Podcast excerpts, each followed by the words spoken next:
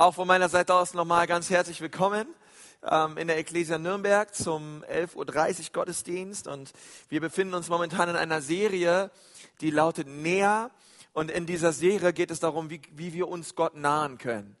In Jakobus 4 lesen wir, wenn wir uns Gott nahen, naht er sich auch uns. Und das ist eine, eine starke Verheißung, die Gott uns da mit auf den Weg gibt. Wenn wir uns ihm nahen, wird er sich auch uns nahen. Und ich habe letzte Woche über das Vaterunser gepredigt und ähm, wer von euch da war, der wird gesehen haben, dass ich nicht sonderlich weit gekommen bin im Vaterunser, ähm, sondern äh, Vaterunser, der bist im Himmel, geheiligt werde dein Name. Ähm, bis dahin. Und heute äh, wollen wir über den Rest des Vaterunsers reden. Und ähm, ich habe dir Predigt den Namen gegeben, mehr Gebet, mehr Kraft.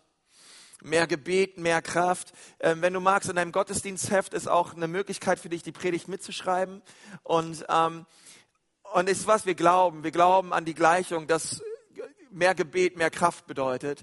Und ähm, das Vaterunser ist nicht ein Gebet zum Runterrattern. Es ist nicht ein Gebet, was wir uns ja, auswendig lernen als guter Christ, was man nun mal kann und deswegen oft betet, ähm, sondern Jesus hat genau das Gegenteil gesagt. Er sagt, ich möchte nicht, dass ihr einfach nur leere Phrasen redet, wenn ihr zu mir sprecht, sondern ich möchte, dass ihr Gebete sprecht, wo euer ganzes Herz drin steckt.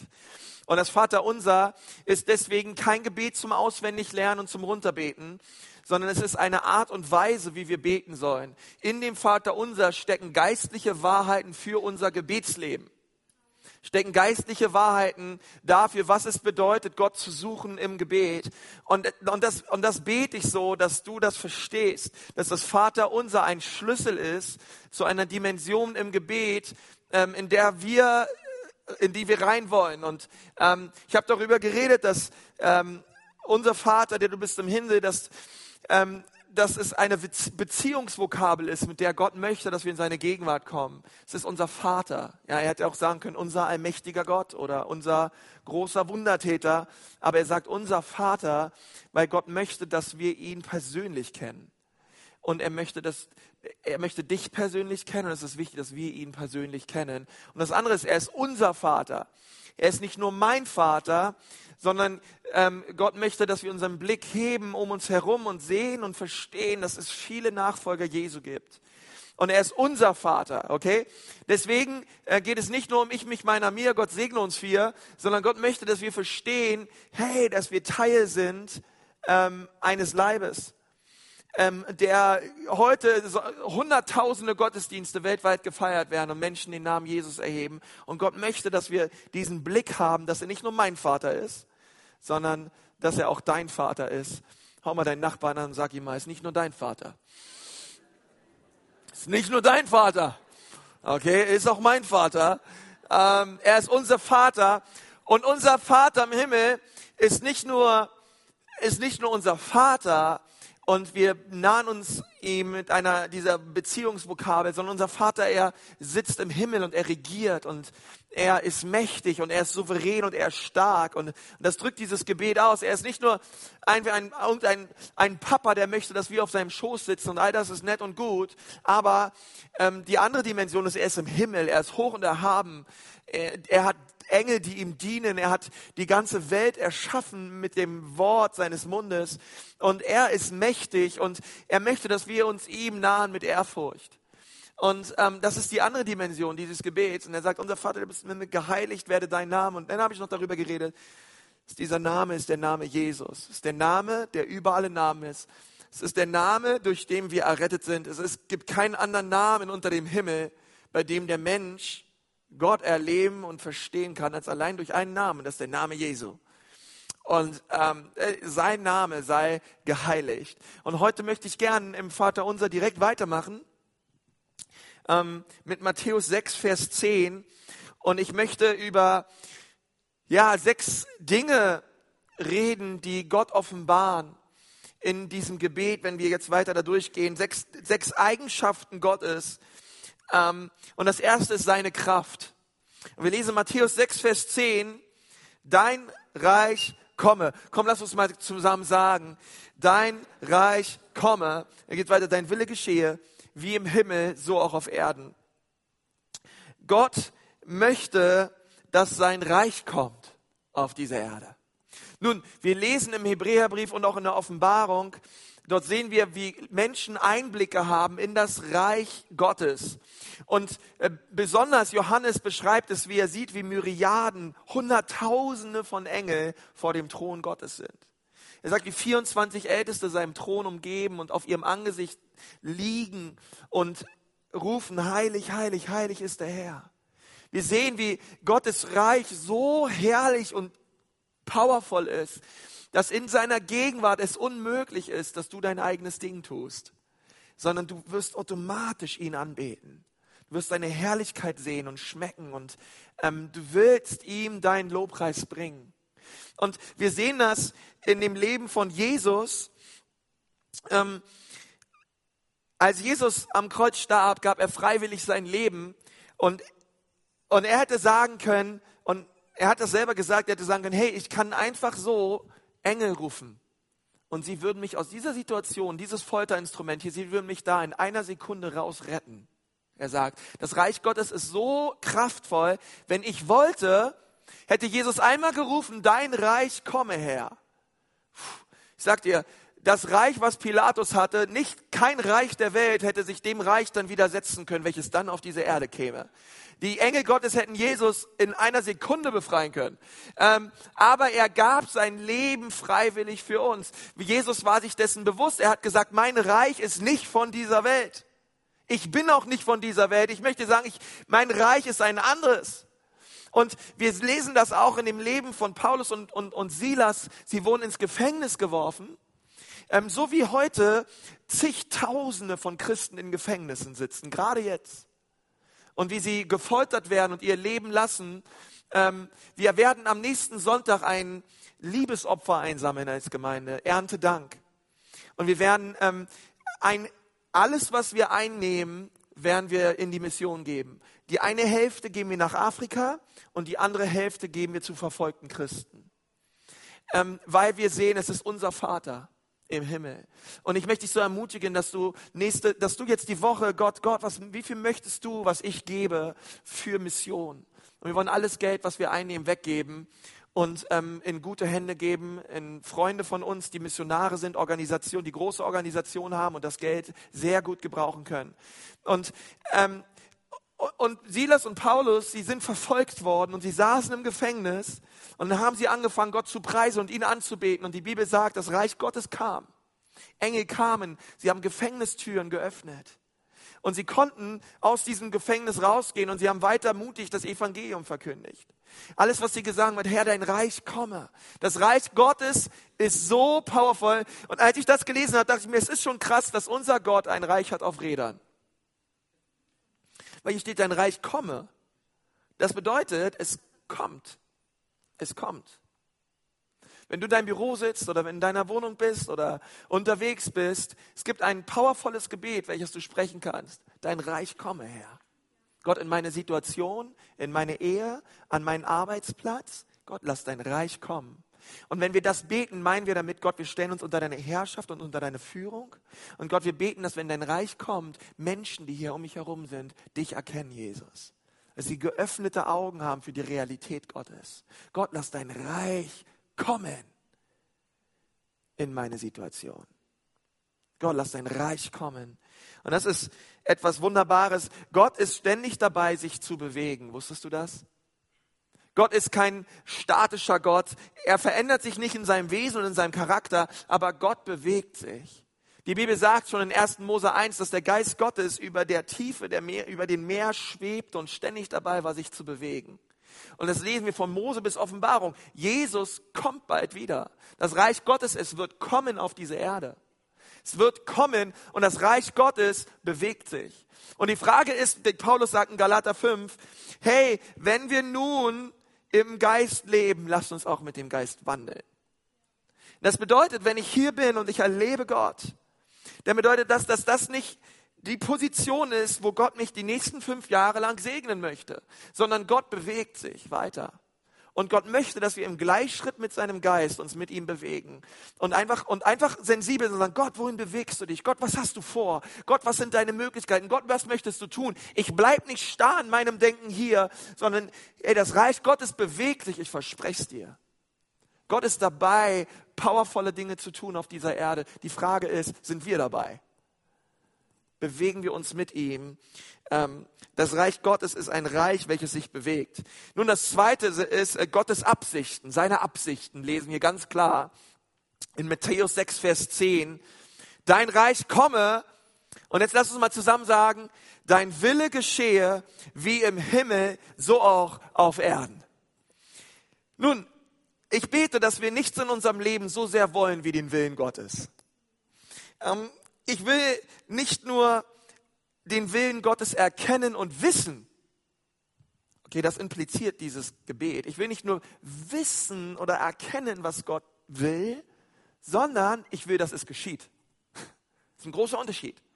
Ob du etwas weißt oder Informationen hast oder etwas erkannt hast oder ob du wirklich betest, Gott, dein Wille geschehe. Gott, deine Bestimmungen und deine Festlegungen, die im Himmel bereits Realität sind, sie sollen auf dieser Erde geschehen in Jesu Namen.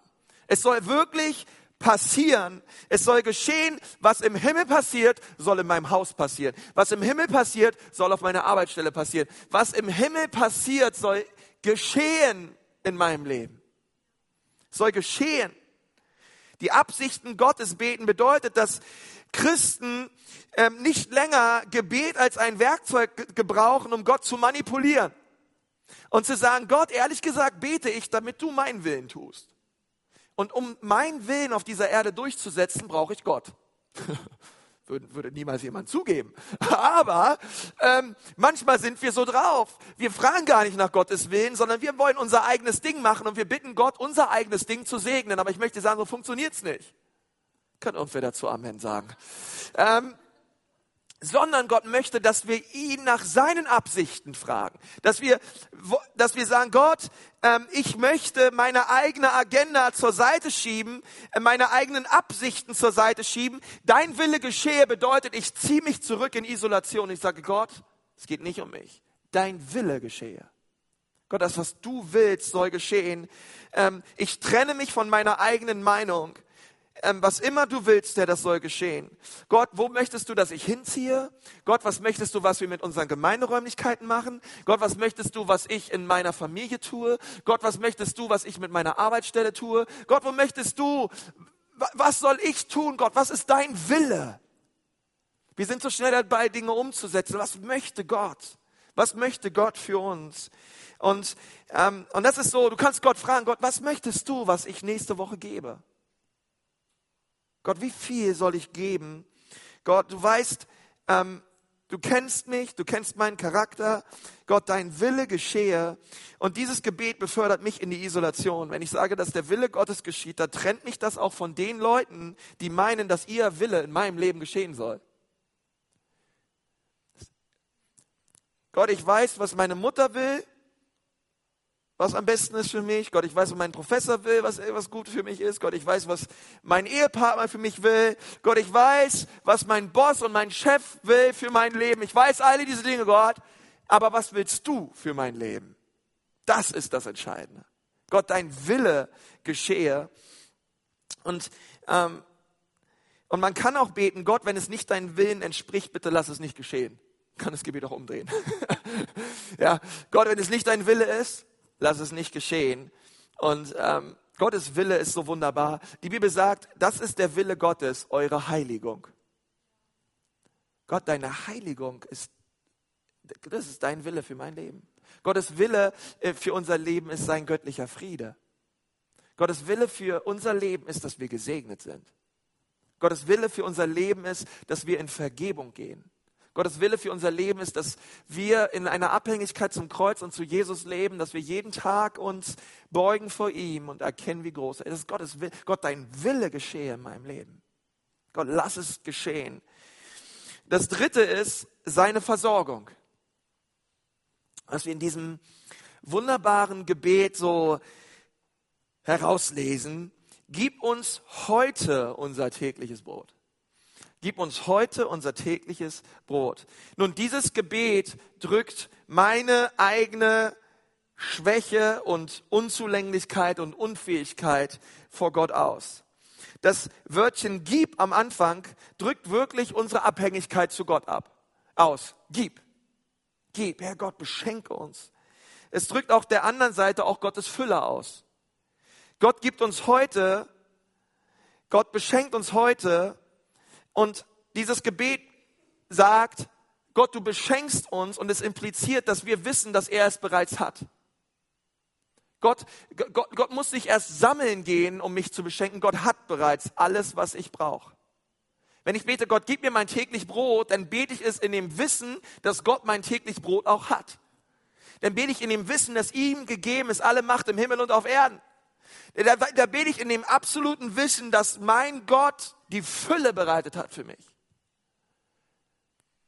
Gott, Gott, Gott hat es. Und er sagt, ähm, deswegen in diesem, versteht ihr, in diesem Gebet, äh, da besteht nicht die geringste Frage, ob Gott es, Gott mich versorgen kann oder nicht. Nein, er kann mich versorgen.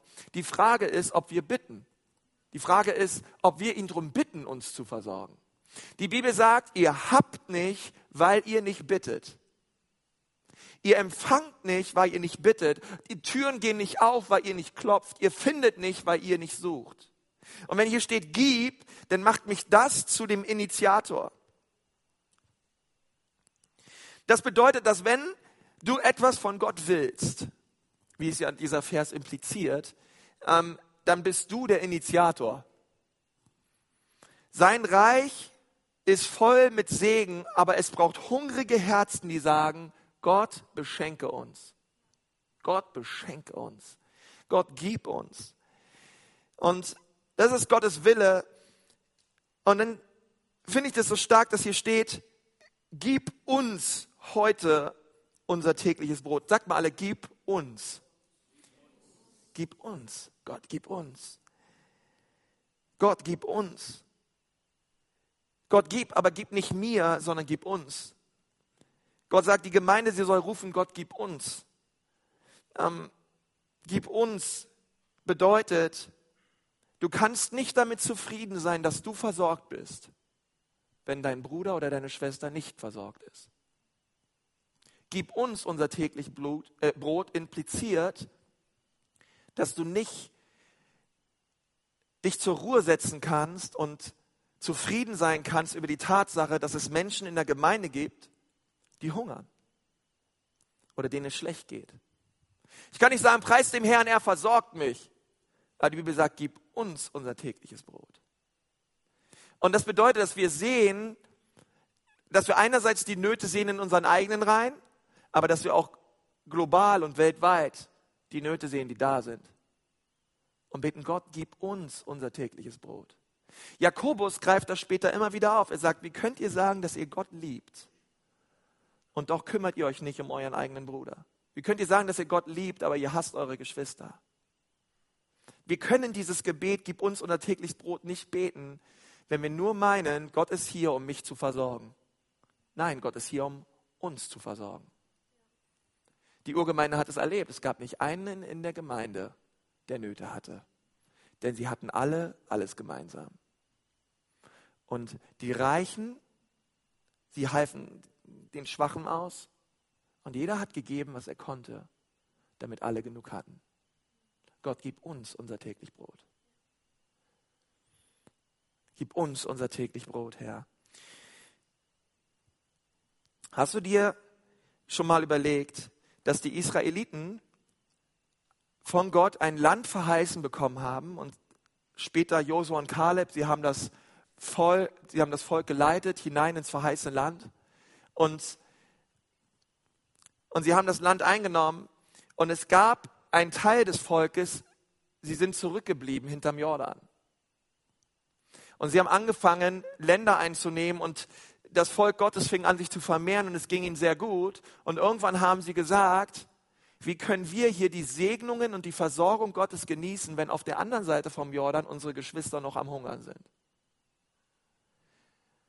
Wie können wir so, wie können wir in Saus und Braus leben, wenn es andere da gibt, die solche Nöte haben? Lasst uns zurückkehren und mit unseren Brüdern kämpfen, bis auch sie ihr Erbe antreten können. Deswegen, es geht nicht darum, gib mir. Es geht darum, gib uns.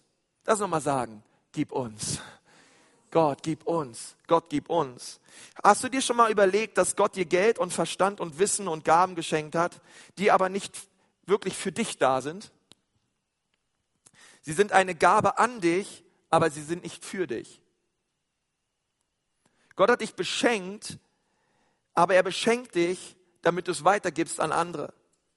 Gott schenkt dir Dinge, aber sie sind für andere.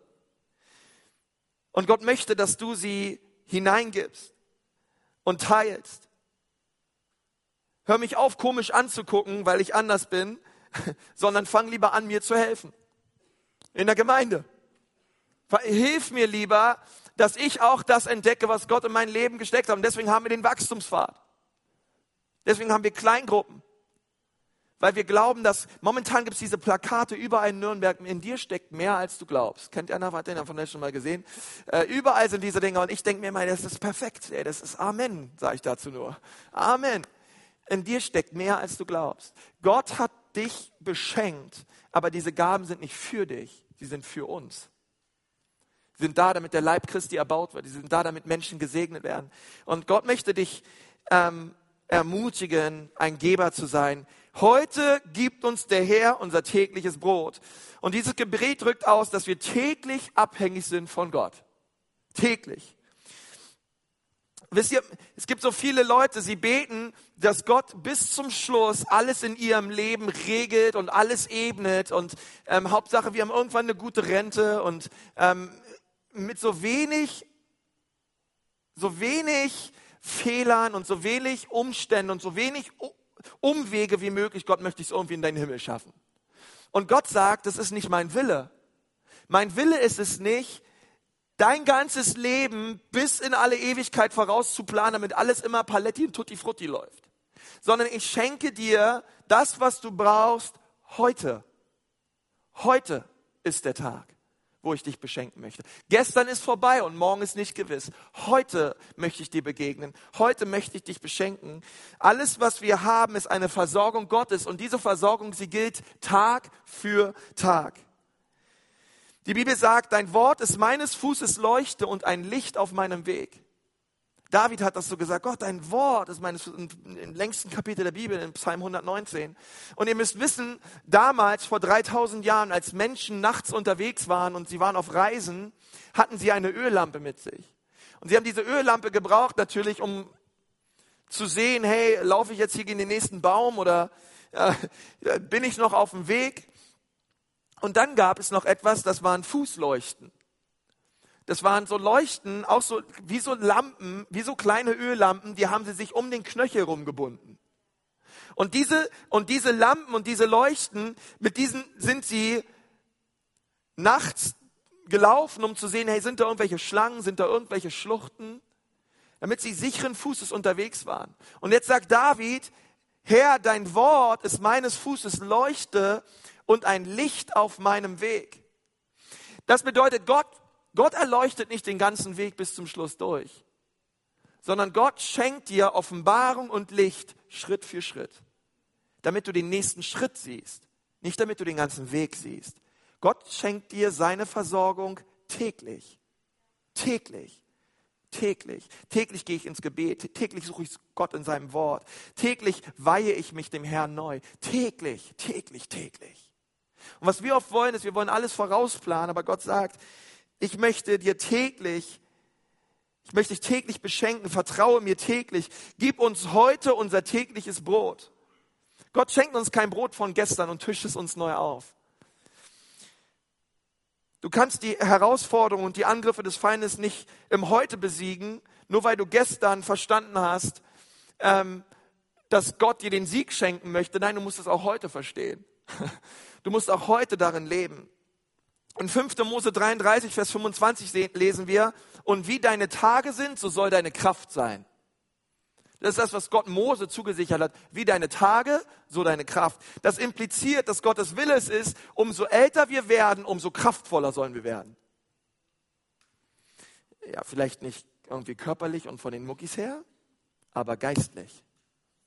Warum? Weil du jeden Tag Schritte mit Gott tust. Jeden Tag mit ihm vorangehst. So wie deine Tage, so soll deine Kraft sein, weil du täglich mit Gott lebst. Und ähm, er hat das er hat das so sehr verstanden und er sagt, hey, ich gebe dir jeden Tag genug, damit du an diesem Tag siegreich bist. Versteht ihr? Und deswegen reicht es für uns persönlich und für uns als Gemeinde und Verbund auch nicht aus, wenn wir nette Geschichten von früher haben. Hermann Zeiss war ein super Typ, lahme tanzen unter den Kanzeln. Man kann sich sein, sein Buch, man kann sein Buch lesen. Es sind mega Geschichten drin darüber, was Gott getan hat. Und er war ja der, der, der, der Begründer der Ecclesia-Bewegung. Aber wisst ihr was? Es war gut, was Gott damals getan hat. Aber die Frage ist doch, was tut Gott heute? Das Brot damals, es war gut und es war schmackhaft und es war lecker für die Leute von früher. Aber Gott möchte uns heute unser täglich Brot schenken. Die Frage ist an dich nicht, was hat Gott früher in deinem Leben getan? Und ich hoffe, dass, dass, dass wir alle Zeugnisse haben und dankbar dafür sind, was Gott in unserer Vergangenheit. Die Frage ist, was tut er heute in unserem Leben? Welche Wunder erlebst du heute mit Gott? Was sind Dinge, Gebetserhörungen, die du heute erlebst? Gott möchte dir heute sein tägliches Brot schenken. Und er gibt dir alles, was du brauchst für den Kampf. Er gibt dir alles, was du brauchst. Und zwar gibt es dir heute. Wisst ihr, als das Volk Israel in der Wüste war und sie waren am Hungern, hat Gott zu ihnen gesagt, ich gebe euch euer täglich Brot. Und es kam Manna vom Himmel. Chicken McNuggets von oben herab fürs ganze Volk. Und sie wurden jeden Tag versorgt. Aber weißt du was? Wenn du deine Chicken McNuggets in eine 36er Box gepackt hast oder eine 52er Box und du hast angefangen, die zu horten, sie zu lagern, ja, unter der Isomatte irgendwo versteckt hinten im Zelt, dann sagt die Bibel, da sind Würmer gekommen und sie haben die Nahrung zerfressen. Weil Gott hat zu ihnen gesagt, ihr sollt nichts horten und ihr sollt nichts lagern, weil ich bin euer Gott, ich versorge euch täglich. Sag mal, täglich. Gott möchte dich täglich versorgen. Gott möchte nicht, dass wir seine Segnungen und seine Dinge nehmen und verpacken und irgendwo für uns behalten. Und die Bibel sagt sogar, dass gemäß der Größe des Hauses und gemäß der Größe der Familien waren sie nur, ja, hatten sie quasi von Gott nur die Erlaubnis bekommen, so und so viele Dinge einzusammeln. Das heißt, wenn du eine zwölfköpfige Familie warst, hast du vielleicht zwei Brote bekommen. Wenn du eine vierköpfige Familie warst, durftest du dir nur eins nehmen. Warum? Weil das Brot sollte immer nur genau für einen Tag reichen. Damit das Volk morgens zzzt, Moskitonetz aufmacht, rauskommt in der Wüste aus ihrem Zelt und sie neu beten sollen, Gott, bitte versorge uns heute, denn wir haben nichts mehr. Wir dieses Gebet ist doch ehrlich für die westliche Welt, ist doch eigentlich ein Witz. Gott schenkt uns heute unser, wir fahren nach Hause, unser, unser, unsere Brotbox ist voll mit Zeugs. Unsere Kühlschränke sind voll. Ähm, warum möchte Gott uns unser tägliches Brot schenken? Weil Gott möchte, dass wir täglich neu in einer Abhängigkeit zu ihm leben. Stell dir vor, wir würden so viel geben, dass wir täglich neu abhängig werden von seiner Versorgung. Also wäre ich Gott, Klammer auf gut, dass ich es nicht bin, ich würde immer die Leute beschenken, von denen ich weiß, dass sie viel geben. Weil ich weiß, es landet bei den richtigen Leuten. Und was Gott möchte, ist, dass wir ihn, Jeremia sagt das so, seine Gnade ist neu an jedem Tag. Gott möchte, dass wir ihn täglich neu suchen. Gott möchte, dass wir täglich neu abhängig sind von ihm. Gott schenkt uns heute Schenk uns heute dein tägliches frisches Brot. Ganz frisches Brot hat Gott heute für dich. Es ist schön, was du gestern mit Gott erlebt hast. Gott möchte dir heute sein Brot schenken und er nimmt nicht eine alte Suppe von gestern und wärmt sie dir neu auf und tischt sie dir auf, sondern er hat frisches Wasser, lebendiges Wasser heute für dich. Und er möchte, dass du ihn heute suchst. Möge Gott, Gott es uns schenken, dass wir ihn heute suchen. Und wenn du willst, dass Gott dich beschenkt, dann gib, was du hast. Gib es weiter. Gib es weiter. Tommy, komm mal kurz nach vorne. Stellt euch mal vor, der Tommy, Tommy, mach mal so, der Tommy, der bittet Gott jeden Tag ums täglich Brot. Aber jetzt stell dir vor, der Tommy, der hat in seiner Hand einen Hocker. Tommy ist ein starker Mann, hat ein eigenes Fitnessstudio, der kann, der kann das tragen. In der anderen Hand hat er einen Notenständer. Tommy hat sich eine neue Gitarre besorgt. Darf ich das einfach rausziehen? Ja, ne?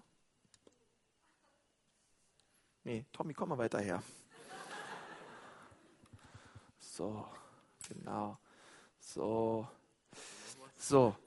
Und jetzt sagt der Tommy, Gott, bitte beschenke mich. Gott, mach mein Leben reich.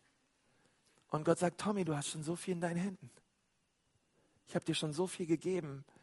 Ich will dich mehr beschenken, aber möchtest du nicht mal Dinge loswerden? Möchtest du nicht mal Dinge, ich meine, das können mehrere Dinge sein. Es kann einerseits Lasten sein, die wir haben.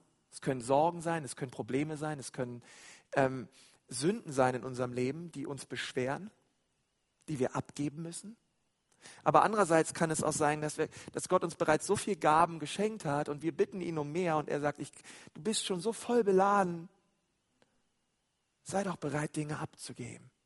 Schau doch, schau doch um dich herum, schau die Nöte an, sieh die Menschen an. Ich habe dich beschenkt, damit du ein Segen bist für andere. Gott segnet dich, damit du ein Segen bist für andere. Sag das mal deinem Nachbarn.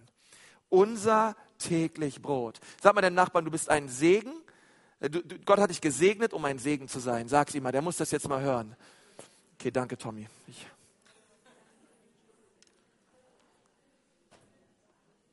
Du bist ein Segen und von Gott gesegnet worden, um ein Segen zu sein für andere Menschen. Und, und das ist die Wahrheit. Dein Reich komme, dein Wille geschehe, wie im Himmel so auf Erden. Und Gott, gib uns unser tägliches Brot. Und dann sagt er, und vergib uns unsere Schulden, wie auch wir vergeben unseren Schuldnern. Vergib uns unsere Schuld. Und das ist seine Vergebung. Eine andere Segnung Gottes ist, dass er uns vergibt und vergib uns unsere Schuld, wie auch wir vergeben unseren Schuldigern. Wenn du betest, sei dir bewusst, dass du kein Anrecht hast, Gott um Dinge zu bitten, wenn du nicht bereit bist, diese an andere weiterzugeben. Ich sage es nochmal. Wenn du betest, sei dir bewusst, dass du kein Anrecht hast, Gott um Dinge zu bitten, wenn du nicht bereit bist, auch diese an andere weiterzugeben. Wie kannst du Gott um Vergebung bitten, wenn du nicht selber bereit bist, Vergebung an andere weiterzugeben? Wie kannst du Gott um Vergebung bitten, wenn du nicht selber bereit bist, anderen Vergebung zuzusprechen? Es bedeutet, dass Gott sich anschaut und Gott genau sieht, wie du mit anderen umgehst. Und so wie du mit anderen umgehst, ein Stück weit, ein großes Stück weit, wird irgendwann deine eigene Haltung auf dich zurückfallen. Er vergibt uns unsere Schuld, wie auch wir vergeben unseren Schuldigern. Sagt mal alle, wie. Wie ist ein wichtiges Wort. Das würde ich an deiner Stelle in deiner Bibel umkreisen. Weil ähm, das Wort ist wichtig, denn in dem Maße, wie wir anderen vergeben, so vergibt Gott uns. Das bedeutet, den Maßstab, den wir an anderen anlegen, den Maßstab nimmt auch Gott und legt den an uns an. Drei Offenbarungen hierzu, zu diesem Vers. Das erste ist, das Gebet sagt dir, dass es Leute in deinem Leben gibt und geben wird, die an dir schuldig werden. Das ist eine Verheißung. Es wird, es wird Leute geben, die an dir schuldig werden. Sag mal, danke Herr. Es wird Leute geben, die an dir schuldig werden. Und es ist egal, in welchem gesunden Umfeld du aufwächst, egal in welcher Schule du gegangen bist, egal in welcher Stadt du aufwächst, egal welchen sozialen Stand du hast, egal wie reich du bist oder wie arm du bist. Es wird Leute geben in deinem Leben, die schlecht über dich reden, schlecht über dich denken, schlechtes über dich sagen, die dich verletzen werden. Das ist eine Verheißung Gottes. Komm damit klar.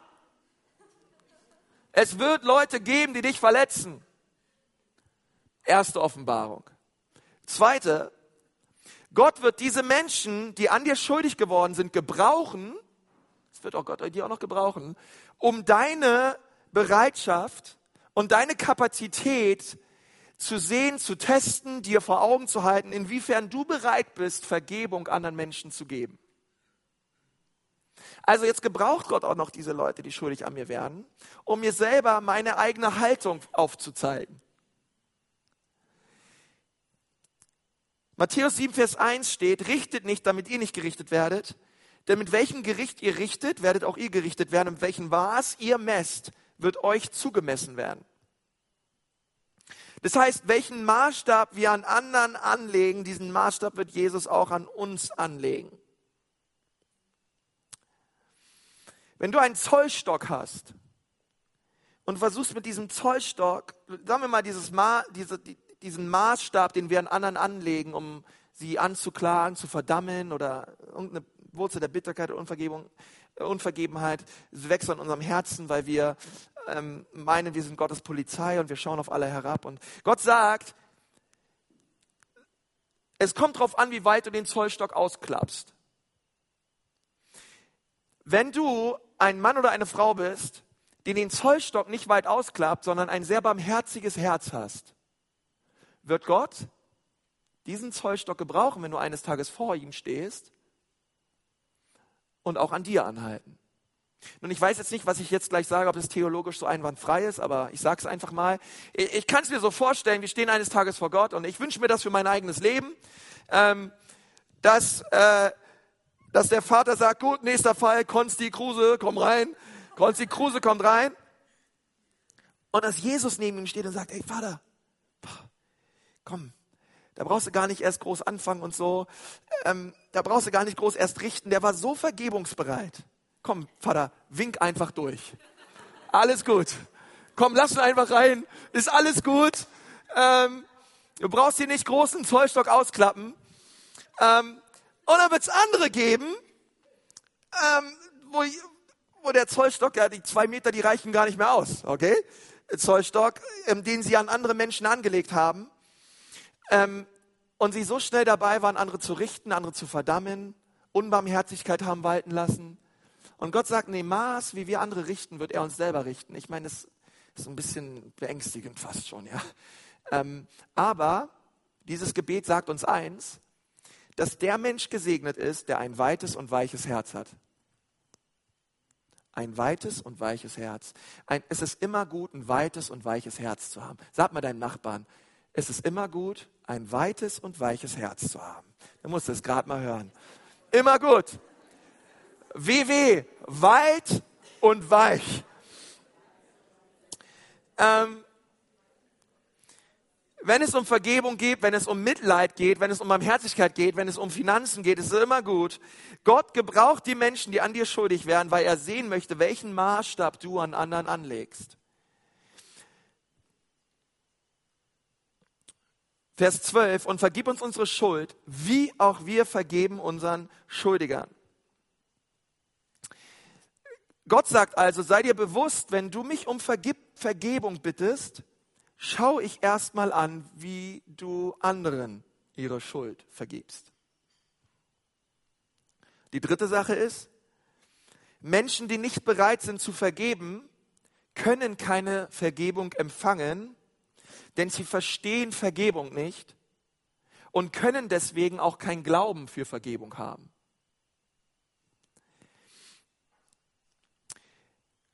Du hast mir etwas angetan und es hat mich verletzt. Und es war nicht in Ordnung und es war falsch. Ich schaue dich an und ich sage dir, ich vergebe dir. Eine andere Person wird an mir schuldig. Ähm, und tut irgendwelche Dinge, verletzt vielleicht auch mein Herz und ähm, es fühlt sich nicht gut an. Und ähm, besser gesagt, ich tue es an ihr und ich bitte sie diesmal, vergib mir. Und sie sagt, Konsti, ich vergebe dir. Also das eine Mal brauchte ich Vergebung,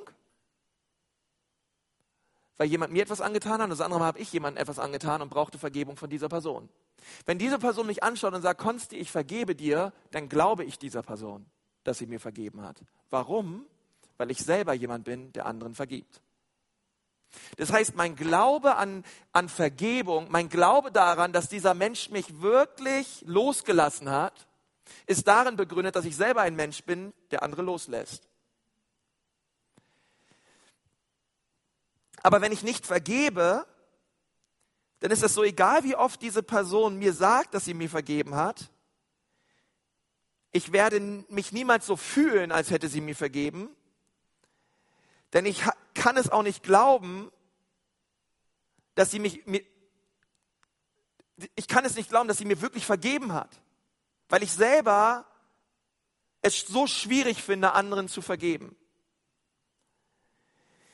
Und unser Herz kann so hart werden und wir nehmen Vergebung nicht an, weil wir selber nicht vergeben. Und der Grund, warum wir mit unserer Schuld rumlaufen, ist, weil wir noch nie oder selten anderen Personen vergeben, die schuldig an uns geworden sind. Deswegen ist es so, wenn ich hier vorne über Vergebung predige, und wir haben im letzten Jahr im Dezember eine ganze Serie gemacht, Weiße Weihnachten, da ging es nur um Vergebung. Wir können von hier vorne noch so viel über den Wert der Vergebung reden, wie wichtig Vergebung ist in dem Leben eines Christen, wie immens wichtig. Du wirst diese Botschaft nie wirklich verstehen und zu Herzen nehmen und leben können, wenn du nicht eine Entscheidung triffst, zu vergeben. Weil dein Glaube gründet darauf, ähm, ja, es gründet darauf, dass du, dass du sagst, naja, andere vergeben mir ja auch nicht. Und weil andere mir auch nicht vergeben und du das denkst und du mit dieser Lüge rumläufst, bist du auch nicht bereit, anderen zu vergeben. Und es geht so weiter und so weiter und so weiter. Die Bibel sagt, gesegnet sind die Barmherzigen, denn ihnen soll Barmherzigkeit widerfahren. Wenn du möchtest, dass dir Barmherzigkeit widerfährt in deinem Leben, sei ein barmherziger Mensch. Vergib einfach schon mal Leuten, Vielleicht haben sie dir noch ein bisschen was angetan. Vielleicht sitzt auch hier und sagt, ja, Vergebung, ich brauche das gar nicht und so weiter. Ich lebe mit allen Leuten im Frieden und im Glück und so weiter. Vergib einfach mal einfach so Leuten. Gesetzt dem Falle, dass du irgendwann mal Barmherzigkeit brauchst, weißt du schon, wie es funktioniert. Gott möchte, dass wir in Vergebung leben. Gott möchte es so sehr. Fünfte Segnung Gottes ist, seine Befreiung. Steht in Matthäus 6, Vers 13. Und führe uns nicht in Versuchung, sondern rette uns von dem Bösen. Dieses Gebet drückt, drückt aus, dass wir ein Schuldbewusstsein haben. Es schenkt uns eine demütige Haltung über unsere eigenen Fehler und unsere eigenen Schwächen und wenn wir Dinge in unserem eigenen Leben sehen, die nicht in Ordnung sind, können wir und sollen wir beten, Herr, rette uns von dem Bösen. Herr, befreie uns. Herr, zieh uns raus. Herr, verändere uns. Und ich glaube, dass viele Befreiung und Rettung auch Zeit braucht, aber Gott möchte es tun und bewirken in unserem Leben. Gott möchte uns retten. Gott möchte uns retten aus Versuchungen, in denen wir stecken und er möchte uns befreien davon. Und das möchte ich dir sagen. Wenn wir beten, sollen wir beten, dass Gott uns befreit von den Dingen, die uns fesseln und uns zurückhalten und abhalten davon, seinen Willen zu tun. Gott befreie mich. Ich kenne Menschen, die haben so, waren so in Bindungen und Gott hat sie befreit. Mich selber hat Gott befreit. Wenn wir den Namen Jesus anrufen, schenkt er Befreiung. Herr, befreie mich, Herr. Und wir sollen das beten, weil es Gott verherrlicht, weil Gottes Ziel für unser Leben ist es, dass wir in Freiheit leben. Und dann sehen wir, dass auf einmal in diesem Gebet ein Wendepunkt kommt. Dann steht in Matthäus 6, Vers 13, denn dein ist das Reich und die Kraft und die Herrlichkeit in Ewigkeit. Amen. Dein ist die Kraft und die Herrlichkeit. Und wisst ihr, ähm, bis hierhin in dem Vater unser kam alles von oben herab. Alles kam von Gott. Sein Reich kam, sein Wille kommt, seine Vergebung kommt, seine Segnungen kommen, sein Brot kommt. Ähm, all diese guten Dinge kommen von Gott auf uns herab und wir werden so reich beschenkt, dass Jesus sagt, ey, euer Becher, er fließt so sehr über, kommt, gebt Gott all die Ehre dafür. Gebt Gott all die Ehre dafür, wie gut er ist zu eurem Leben. Preist ihn. Und er sagt, hey, komm, jetzt brechen wir direkt im Lobpreis aus, denn dein ist das Reich und die Kraft und die Herrlichkeit von Ewigkeit zu Ewigkeit. Amen. Gott, ich danke dir, du hast mich so beschenkt. Und ich will dich dafür ehren und dir den Lobpreis bringen und dir alles zurückbringen, was du mir gegeben hast. Und dir danken dafür, dass du es so gut mit mir meinst. Das Vaterunser ist kein Gebet zum Runterrattern, sondern es möchte uns zeigen, wie wir beten sollen. Auf welche Art und Weise. Und ich bete so, dass das Vaterunser etwas wird, wo du sagst, wow, ich möchte diese Dinge auch, die ich heute gehört habe, ich möchte sie in meinem Gebetsleben sehen. Ich möchte sie umsetzen. Und ich möchte Gott bitten, dass sein Wille geschieht in meinem Leben. Komm, lass uns mal gemeinsam beten und die Augen schließen.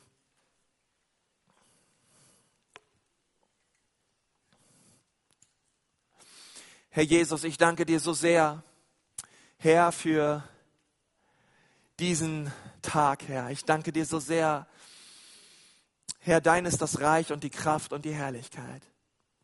Herr, ich danke dir, dass du hier bist durch deinen Geist und ich bitte dich, Vater, dass du jeden Einzelnen hier anrührst.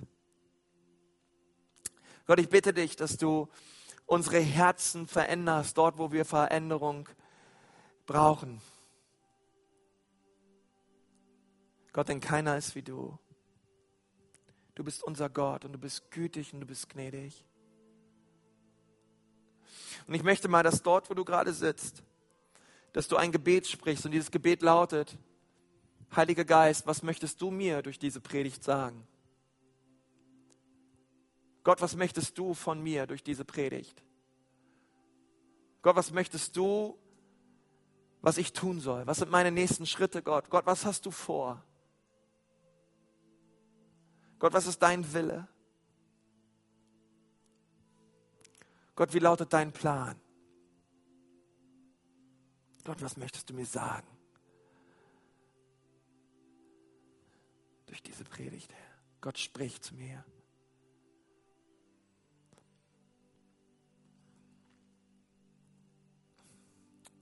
Vielleicht ist es dran für dich, dass du Menschen vergibst, die schuldig geworden sind an dir dass du sie loslässt. Diesen Morgen. Vielleicht ist dran für dich zu sagen, Gott, ich will nicht länger, dass mein Wille geschieht, Gott, sondern ich möchte mich öffnen für deine Absichten in meinem Leben. Das, was du willst, soll geschehen, Herr. Gott, keiner ist wie du. Ich möchte dich fragen, sitzt Jesus auf dem Thron deines Herzens? Ist er dein Gott?